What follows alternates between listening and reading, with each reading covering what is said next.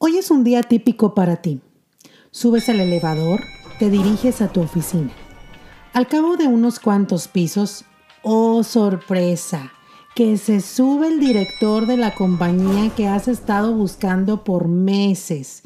Estás hablando de tu cliente Guajiro, del cual no has podido agendar ni siquiera la primera cita. El señor se sube y te quedan cinco pisos para hacer algo, para llamar su atención. ¿Qué haces? Quédate con nosotros. Estás en Conecta tu mensaje. Conecta. Conecta. Conecta. Conecta tu mensaje. El podcast que te ayudará a perder el miedo a hablar en público, a expresarte mejor y con más seguridad. Conmigo, Sipa Zapata. ¡Comenzamos!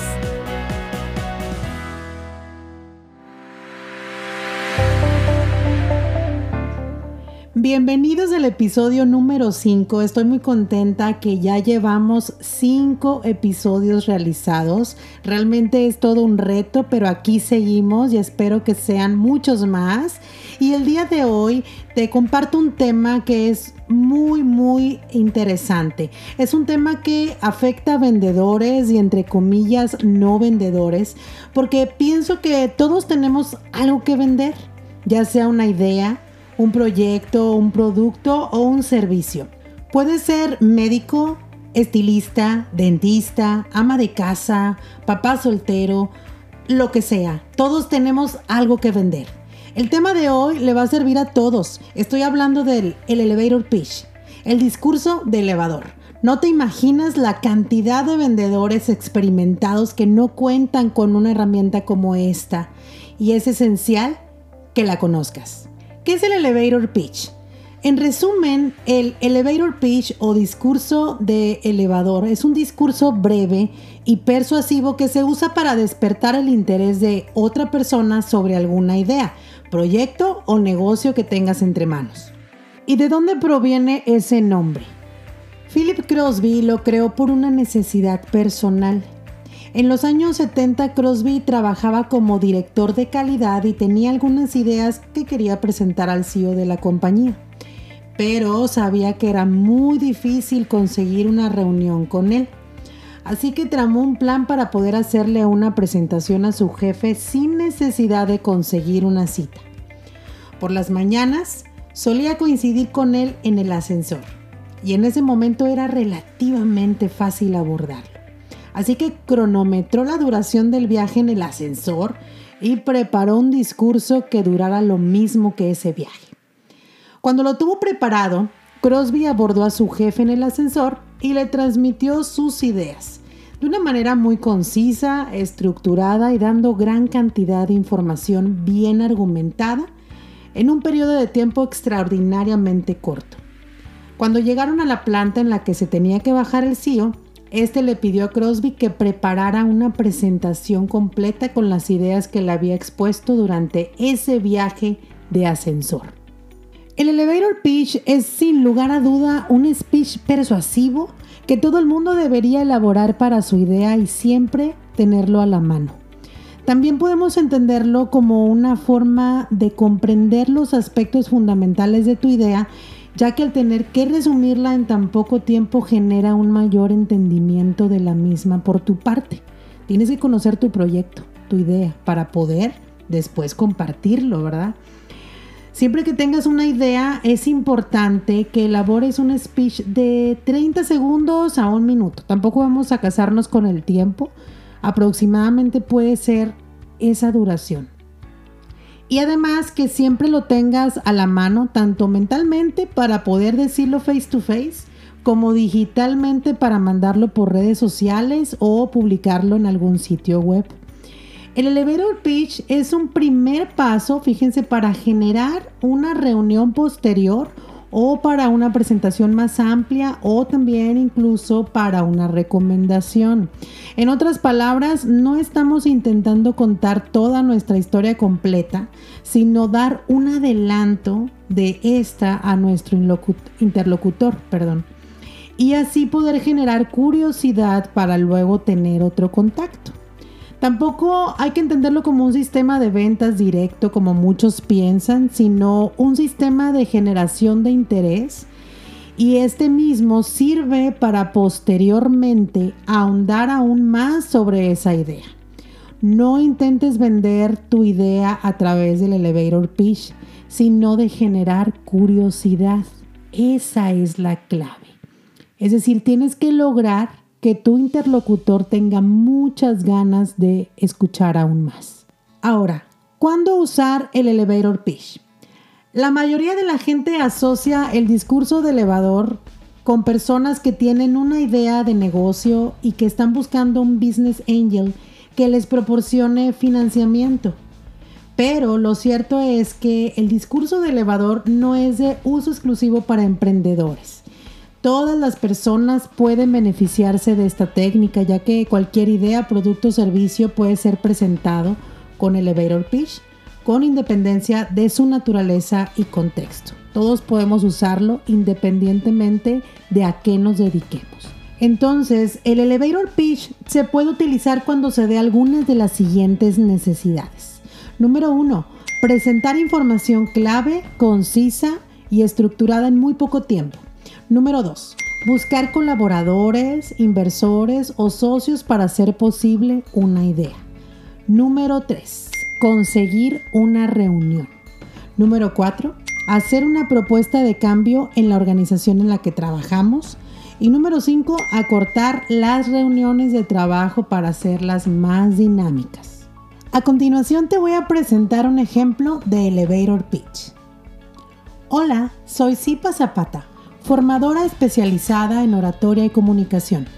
A través de capacitaciones ayudo a las personas a comunicar con fluidez y facilidad, dejando de lado los nervios y el miedo a hablar en público para que puedan lograr sus objetivos personales, laborales y académicos. Para conseguirlo, tengo en cuenta tres pilares fundamentales. Por un lado, enseño a mis clientes gestión emocional. Esto permite que las personas mejoren su seguridad y presencia al hablar en público. Por otro lado, enseño técnicas de oratoria que ayudan a mis clientes a mejorar su capacidad para transmitir información y su lenguaje no verbal. También enseño técnicas de improvisación para gestionar cualquier imprevisto que surja al hablar en público. Mis clases son amenas porque combino la teoría con prácticas y juegos, esto para integrar lo aprendido de una manera vivencial y divertida y así garantizar el aprendizaje. También soy una fuente de crecimiento personal y profesional ya que aplico técnicas de coaching y herramientas de la psicología.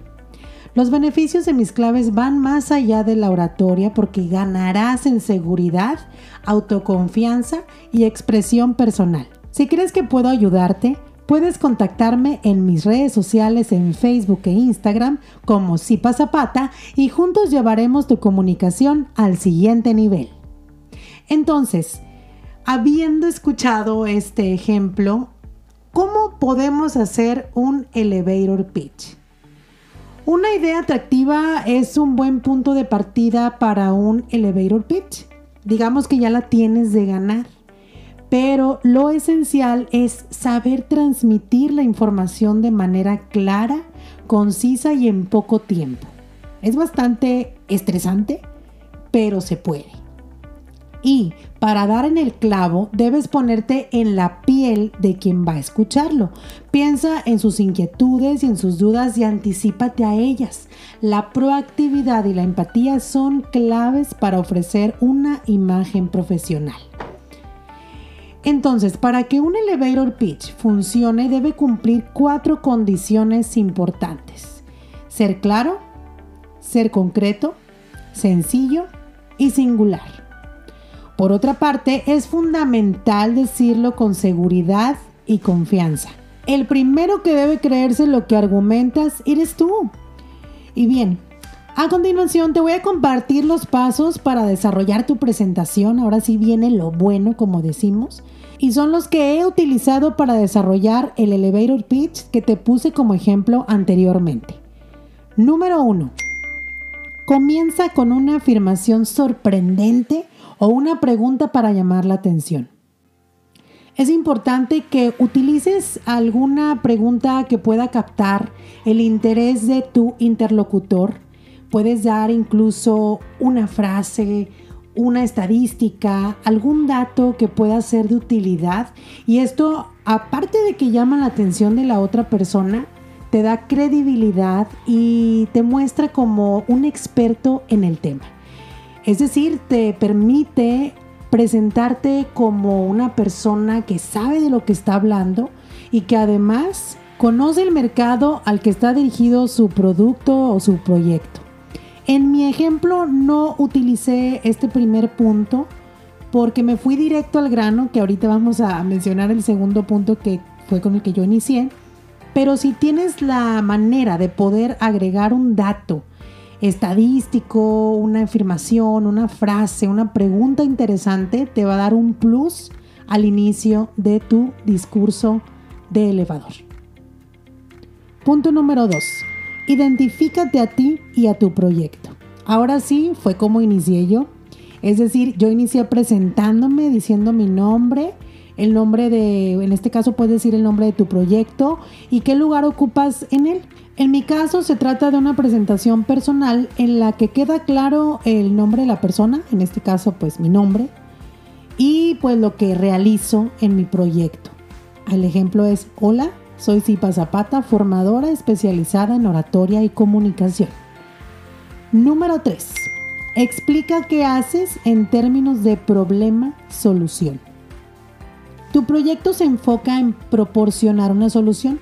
Estás buscando solucionar una bronca, un problema al público que está dirigido tu producto, tu proyecto. Quieres hacerle la vida más fácil a las personas. Es decir, aquí en esta parte vas a describir el problema que tienen las personas que necesitan tus servicios y la solución que aportas.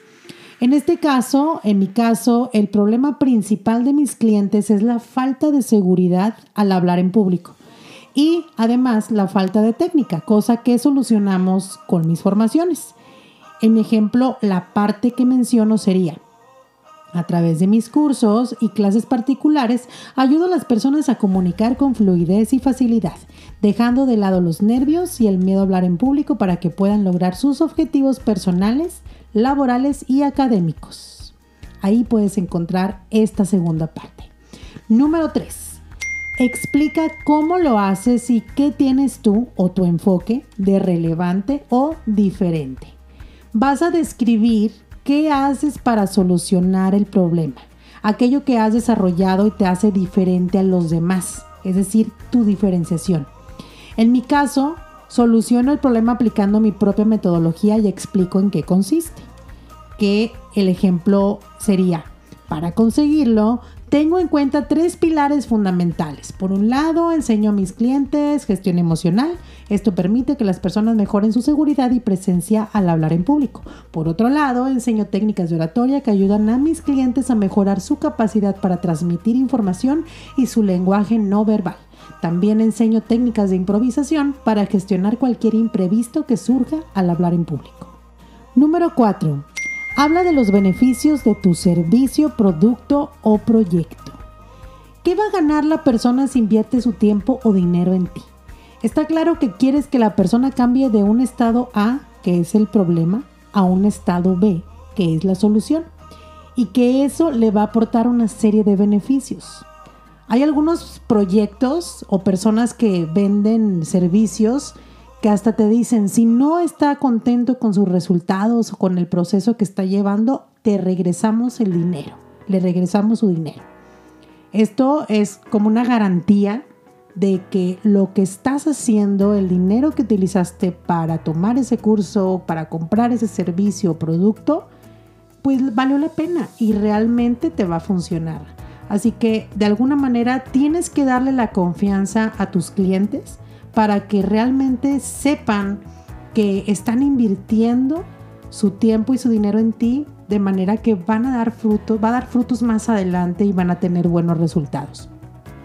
Si lo vemos como ejemplo de, de, lo que yo les compartí, en la parte donde se encuentra este punto 4, cuando hablamos de los beneficios, sería en los beneficios de mis clases van más allá de la oratoria porque ganarás en seguridad, autoconfianza y expresión personal. Aquí tal cual los vas a encontrar citados en, en mi ejemplo viene tal cual marcado como los beneficios son. Y asimismo lo puedes hacer tú. Número 5. Haz una llamada a la acción o el call to action, como le decimos en marketing. Hasta aquí has explicado la información que tiene que ver con el proyecto. Este es el momento de guiar a la persona para que dé un paso adelante. No puedes dejarlo abierto y simplemente dar información y bueno, bye. No, tienes que de alguna manera amarrar a la persona o, o amarrar su interés para que haya un seguimiento. Si no, no va a tener caso todo lo que hiciste. Esta parte sería como, si crees que puedo ayudarte, ponte en contacto conmigo y juntos llevaremos tu comunicación al siguiente nivel y puedes dar tu teléfono, tus redes sociales, correo electrónico, lo que, lo que consideres pertinente o que pues es la mejor manera para comunicarse contigo. En esta parte prácticamente invitas a la persona para que se contacte contigo y puedan dar el siguiente paso. Número 6. Diseña el guion con un mapa mental. Ahora ya tienes claro lo que quieres transmitir sobre ti y tu, y tu idea. Seguramente te darás cuenta de que hay bastante información y es probable que te preguntes cómo vas a acordarte de todo eso el día que hagas tu exposición. La solución no es escribir un texto largo que aglutine todo lo que quieres decir y memorizarlo todo como un loro, sino crear un apoyo visual que te ayude a ensayar de una manera eficiente. Un consejo, Pasa de hacer textos con frases largas y en su lugar utiliza un mapa mental que recoja los cinco puntos de tu pitch con palabras clave y conceptos cortos. Es algo así como cuando estábamos en la escuela y nos tocaba dar clase y teníamos que sacar las ideas principales de un texto, de la información que fuéramos a presentar y nos armábamos un mapa mental que realmente se compone con ideas clave, palabras clave, que incluso las puedes representar con imágenes como para poder pues eh, conectar la información y no grabarte todo el texto. Y de esa manera pues tienes la información más fresca y te sirve para tener siempre en mente, siempre en tu mente lo que vas a decir o lo que vas a compartir con tus clientes. Así es que es una, una buena manera de poder organizar la información de manera mental. Como un consejo adicional, cuando pronuncies tu elevator pitch, te convendrá mantener el contacto visual con tu audiencia y eso se logra practicándolo en el ensayo. Si ensayas con párrafos largos, no podrás despegarte del papel. Por el contrario, si ensayas con un mapa mental, te quedarás muy fácilmente con los conceptos que quieres transmitir y podrás ensayar con más libertad de movimientos. Número 7. Por último, ensaya bien la presentación.